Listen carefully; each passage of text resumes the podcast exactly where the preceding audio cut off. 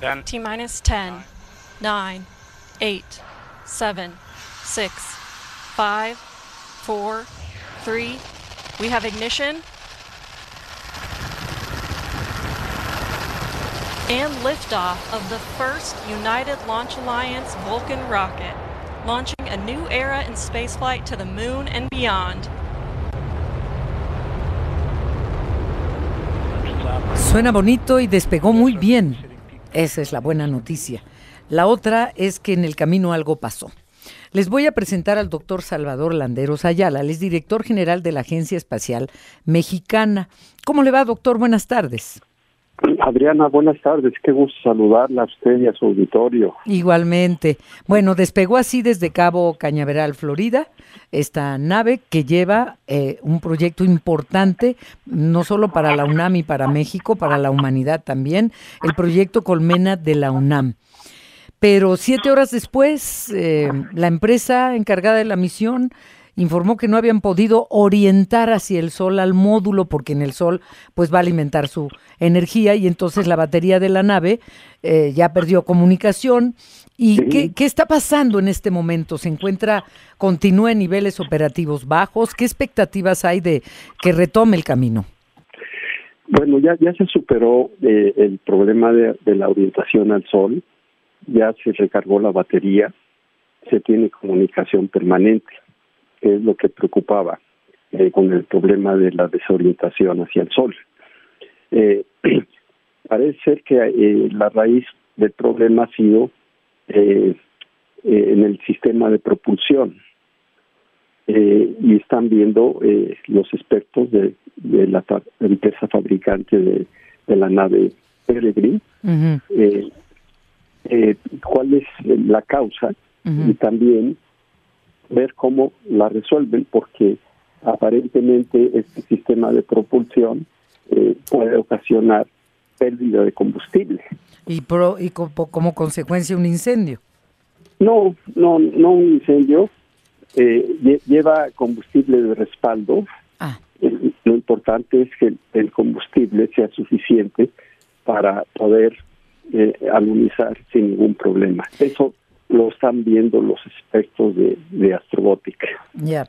Ahora, entonces hay varias fases. Ya se lanzó y, digamos, retomó el camino y esto eh, llevará a cambio de fechas de lo programado para su llegada a la Luna, el trabajo que tiene que hacer y regresar, doctor. Eh, el, el, lanzamiento en todas sus etapas de, de esta madrugada fue exitoso eh, la, las etapas correspondientes funcionaron a la perfección. Eh, después ya se liberó el, la nave Peregrine eh, en forma autónoma. Fue ya tomó camino a su destino, a la Luna. entonces sigue el programa del tiempo de que te aterrizará en la Luna. Ahora lo, lo que hay que ver es si el combustible no va a dar problema para el aterrizaje pero los tiempos se mantienen. Ya, eh, eh, eso, eso es bueno por un lado. Una vez que alunice o aterrice, eh, sí. sí. ¿verdad? Este, ¿qué fecha será esa cuando alunice y qué va a hacer?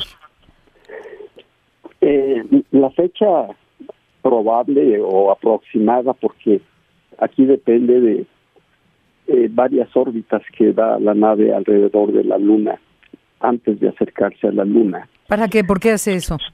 Eh, para irse aproximando, ah. irse orientando adecuadamente para poder aterrizar eh, en forma correcta. Eh, Entonces, ¿En un punto específico que ya se tiene programado o se irá calculando desde la Tierra? No, no, ya se tiene programado un punto ah. específico. ¿Lo va a buscar, pues? Eh, sí, lo, lo, lo, va a buscar es en, en la parte norte, oeste de la Luna.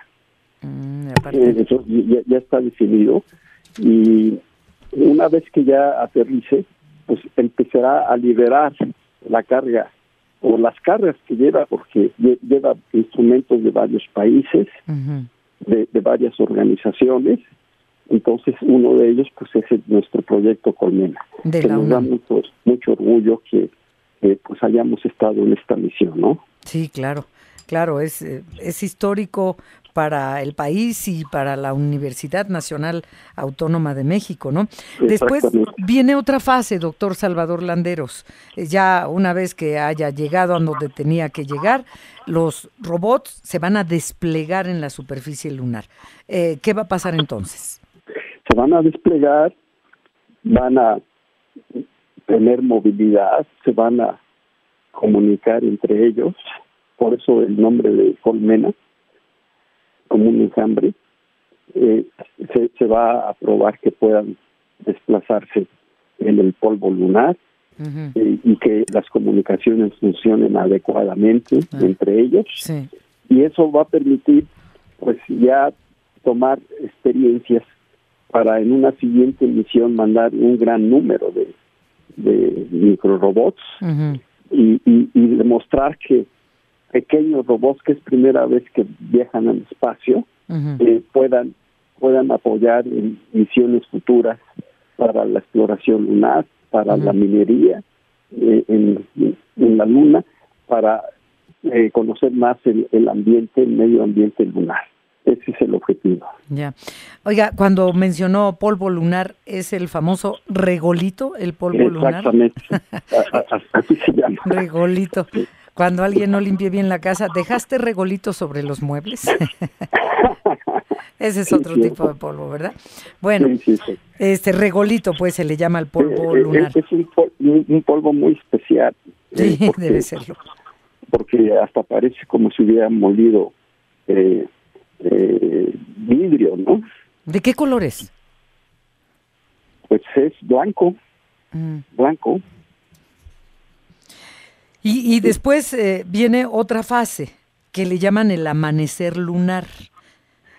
Ese, esa es otra fase. O sea, eh, los, los microrobots están contemplados para que funcionen en un día lunar eh, y con la luz del sol. A ver, ¿cómo es eso un día lunar y con la luz del sol? Sí, un, día lunar que, que, le, que, le dé el sol a los robots, porque después cuando se oscurezca, pues ya no ya no les va a dar el sol y no van a funcionar. y, y, ya no van a despertar al otro día, porque sí, porque eh, pues ya no ya no tienen suficiente tiempo para eso, pero un día lunar corresponde como 13 o 14 días terrestres. Un día lunar corresponde a 13 o 14 días terrestres. Exacto. Mm. Y, y, entonces una vez que en un día lunar haga lo que tenga que hacer, ¿viene otra etapa, doctor Salvador Landeros Ayala? No, ya, ya termina eh, con todos los datos que se generen. Ajá. se va a tener la información de, de ver cuál fue su desempeño, de ver las características del polvo lunar, de ver que se pueden desplazar, que se pueden comunicar, y eso pues nos va a dar mucha luz para la siguiente generación Colmena 2. Claro, porque es la primera de tres misiones. Es la primera, sí. Sí. ¿Sabe qué? Y hay que decirlo con mucho orgullo, es un proyecto mexicano y es el primero en su tipo en Latinoamérica. Así es, así es. Eso también nos, nos da mucha satisfacción a los mexicanos de que sea la primera misión mexicana en la Luna y de todo Latinoamérica. Ahora, no deseamos que, que, esto se frustre, pero eh, México se, se preparó eh, con algún seguro de los gastos que esto genera si no se lograra cumplir la misión. Pues tendría que hablar con, con la empresa que fabricó el, la nave eh, Peregrine, eh, porque en, misiones científicas eh, normalmente no no se contempla eh, eh, el asunto de, de seguros, pero sí está la posibilidad de que se pueda llegar a un acuerdo con, con Astrobótica. Ojalá que no se tenga que llegar a esa fase 8 y después, ya que reunió todo a lo que fue, eh, ¿regresa o lo van a enviar eh, desde la Luna al planeta Tierra? No, eh, esa nave ya se va a quedar en la Luna. ya no regresa. Y, quiero mencionarle que esta, esta nave que va a aterrizar en la Luna, eh, por primera vez es una nave comercial de una empresa construida por una empresa privada, obviamente patrocinada por la NASA, porque no se habían tenido eh, naves que aterrizaran la Luna desde el programa Apolo, ¿se acuerdan? Uy, sí, cómo no. Desde hace 50 años no se tenía. Sí. Eh, Houston, Houston, estamos en problemas. Exactamente. la película. Qué historia. Entonces, ¿qué, doctor? ¿Qué más nos decía? Ah, me, decía que eh, es, es la primera vez que una nave eh, comercial va a aterrizar en la Luna, cosa que no se tenía desde hace 50 años cuando las naves de la NASA fueron a la Luna con el programa Apolo. Wow. Entonces es otro hito. Mm. Pues qué importante, doctor Salvador Landeros Ayala, director general de la Agencia Especial Mexicana. Gracias por ilustrarnos. Ya mi compañera eh, Josefina Claudia Herrera había tenido una conversación con, con el doctor mm, Tanco. Tanco, sí, con el doctor Tanco con el doctor Gustavo Medina Tanco, que es investigador de ciencias nucleares de la UNAM, y había dado algunos detalles, pero pues el día esperado es hoy y los que vienen. Entonces, ¿la información la va a mandar a través de satélites? La, la, información de los de los robots eh, se va a ir a, a, la, a la nave Peregrine ya estacionada ahí pero entonces, ¿cómo es que la nave no va a regresar? ¿Cómo nos va a llegar la información a ah, la Tierra? Eh, la, la, información va a llegar inmediatamente, o sea, los robots la ah. mandan, la, ahora sí que la mandan a, a, su mamá que está allí esperando la Y luego recogemos la basura, guardamos los robots otra vez ahí. No, no. Eh, y, y, esa información la nave la manda a la Tierra por señales electromagnéticas, ¿no? Por comunicaciones mm. directamente a la Tierra. Y entonces, pero nos dice que la nave ya se queda ahí, la información ya la tenemos acá. Exacto. Ya. Exacto. Ah, qué, qué, apasionante esto. Suena a ciencia ficción, pero ya es una realidad en la UNAM. Y fíjese, ahora que somos ya parte del programa Artemis de la NASA para el regreso a la Luna, ya muy pronto, en 2025, 26, eh, y después a Marte, entonces eh, ya tenemos posibilidades de poder participar en, proyectos que están en la frontera del conocimiento y, no solo firmar un papel, sino, sino sacar productos eh, y contribuir para el desarrollo de los próximos viajes, porque ya en la Luna va a haber eh, estancias largas, villas, colonias. ¿Colonias habitadas por seres humanos? Sí, claro. ¿Cuándo? ¿Ya podemos ir comprando un terrenito allá? No, un terrenito y, también... Lunacito porque no es tierra. Le voy a hacer un chascarrillo. Cuando programen estos viajes, que no haya luna llena, porque si no, no van a poder entrar. Si hay luna llena, no van a poder llegar. Es un, chascarrillo, doctor Salvador. ¿A poco no bromean eso entre ustedes, que no haya luna llena? Claro. Ah, ya ve.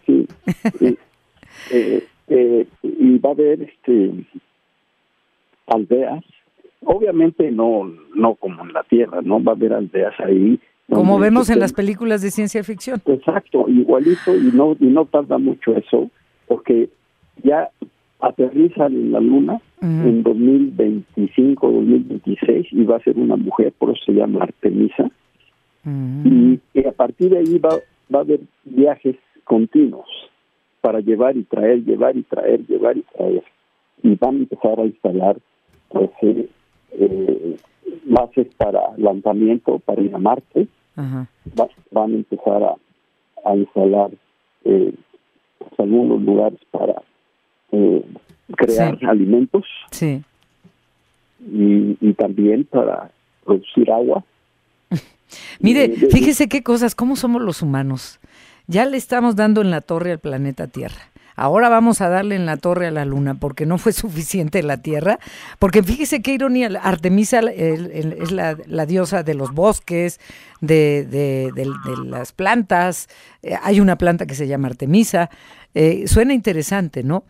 Pero pues ya no, no, es suficiente con este planeta. Vamos a hacer más de, bueno, eh, lo digo desde el otro punto de vista. Qué bueno por la investigación científica, qué mal, no podemos con la Tierra. Seguimos deforestando, seguimos dándole en la torre y ahora vamos para la Luna. ¿Qué piensa usted de eso como científico, doctor Salvador Landeros Ayala? Definitivamente que pues tenemos que cuidar nuestro planeta. Eh, no, no hay más remedio pero la, la naturaleza, la, de los orígenes del ser humano son de, ser exploradores. Usted sabe los orígenes. Sí, así somos los humanos. ¿No? Entonces, eso no se va a quitar, se va a mantener, de, de descubrir nuevos mundos, de, de tener alternativas de, de vida, de, de, poder eh, explorar eh, con nuevas nuevas posibilidades de vida. Entonces yo creo que eso es muy natural. Y, si, si, de África se, se fueron saliendo y después se llegaron a América y, ahora ya está todo eh, instalado, eh, ahora pues se buscan nuevas posibilidades de, de pues no de supervivencia, pero sí de... Explorar más allá de donde estamos. Pues sí, porque yo creo que eso es una, una cuestión natural del ser humano, ¿no?